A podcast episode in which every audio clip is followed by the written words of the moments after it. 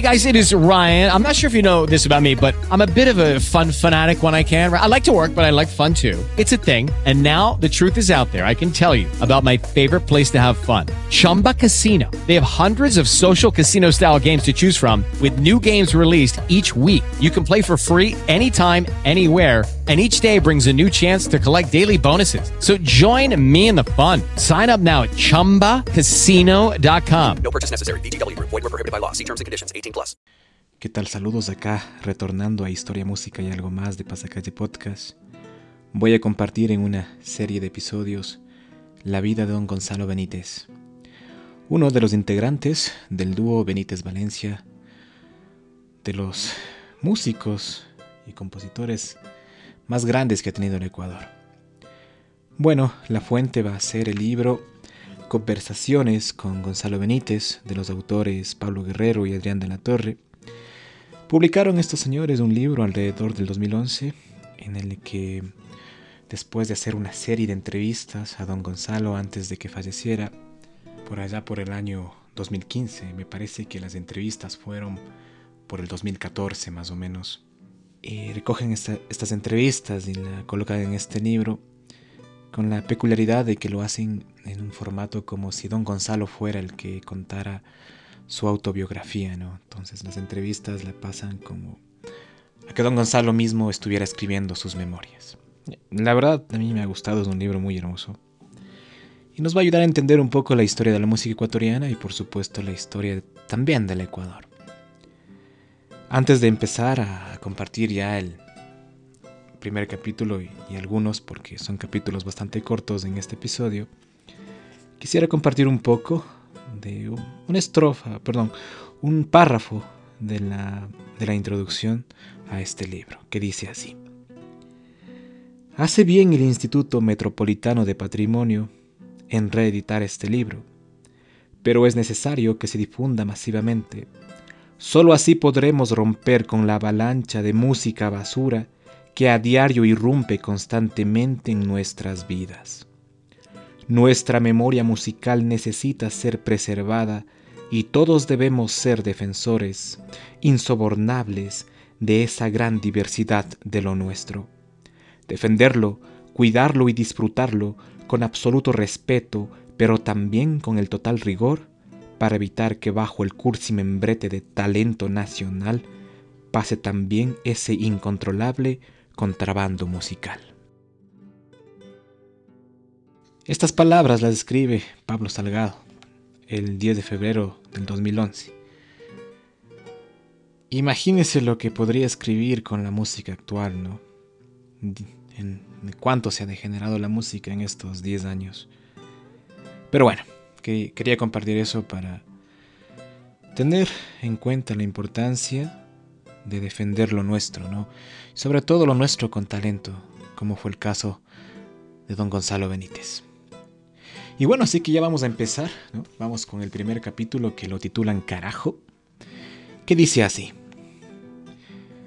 Yo nací en Otavalo el 14 de enero de 1915, carajo. No se olviden, porque voy a cumplir 90 años, dice. No se ofendan, porque mi carajo no es ofensivo, es el carajo de don Ulpiano, que ustedes le pueden ver en un retrato. Don Ulpiano era el padre de don Gonzalo. Alguna vez le reproché, ¿por qué venía un amigo mío que había tenido algún éxito en alguna cosa? En el deporte, creo. No me acuerdo de eso. Felicitarale, le digo a mi papá. Bueno, hijito, me dice. Cuando apenas le ve entrar a la casa, se acerca y le abraza. Ven y carajo, te felicito. Entonces, delante del amigo, le corregí.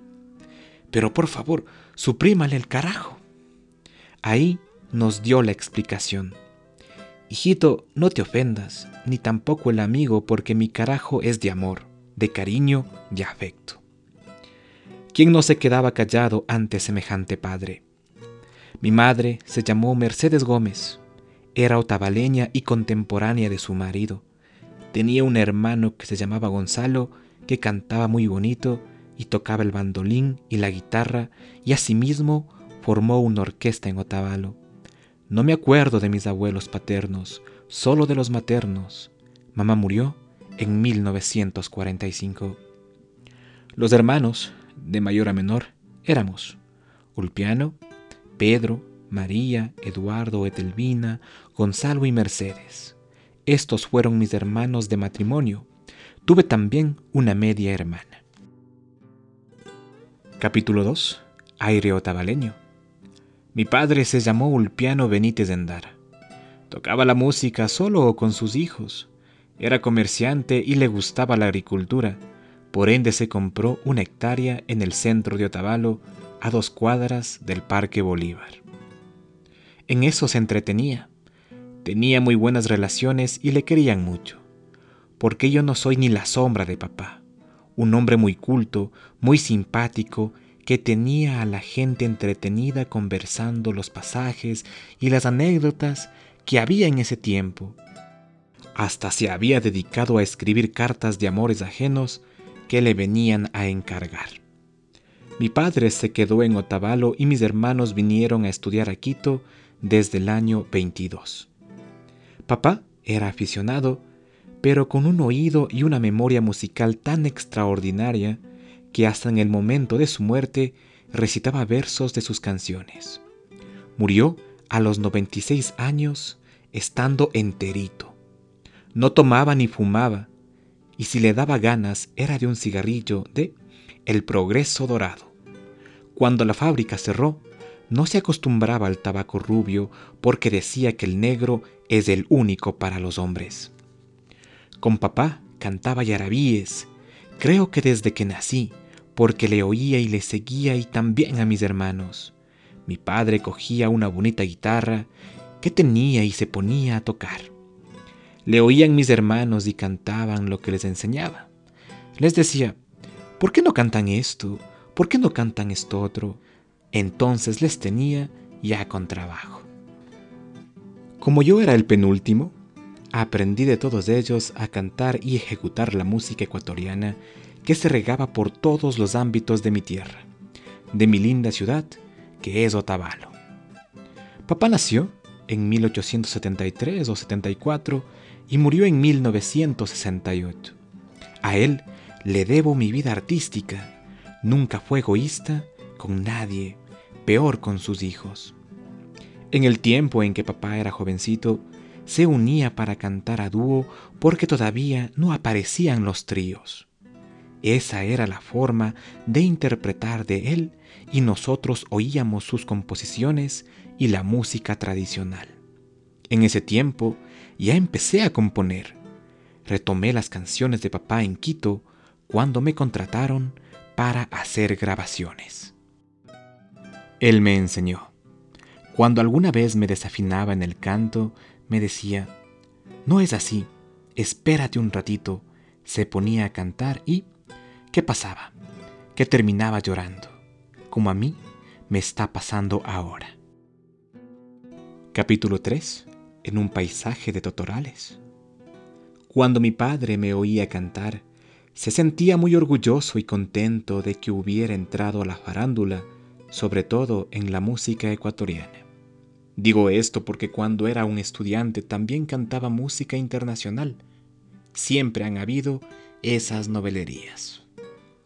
La música internacional era para mí muy bonita también, especialmente los tangos, porque los boleros todavía no aparecían. Pero cuando tuve la oportunidad de ingresar a la vida profesional, pensé que si tenía buena voz para la interpretación, ¿por qué no dedicarme a la música ecuatoriana? Yo creo que heredé esa dulzura que tenía mi padre para el canto. La prueba es que he durado más de 65 años interpretando. He cantado los yarabíes que él dejó para la posteridad, que se han regado por América y por todo el mundo. ¿Ustedes han oído alguna vez el yarabí puñales o el yarabí despedida o nunca me olvido también? Esos son de él. Despedida es el que dice, de esta tierra ya me voy, a esta tierra de volver, porque tengo que pagar gratitud de una mujer. Son cosas hermosas, lindas, pero no me hagan cantar esto porque me trae muchos recuerdos, sobre todo de mi padre y de la vida que pasábamos en el hogar, en mi casa, que cantaba, y a un hermano y a el otro. Pasábamos muy lindo cuando llegaba a la casa en las vacaciones y me ponía a hacer dúo con mi hermano Pedro o con mis otros hermanos. Por eso es que no puedo dejar la música ecuatoriana, sino levantarla. Mis composiciones son la base de la música ecuatoriana. Y bueno, con esto estoy despidiendo el episodio del día de hoy. En el próximo continuaré con el capítulo 4, en el cual don Gonzalo Benítez nos sigue contando su historia.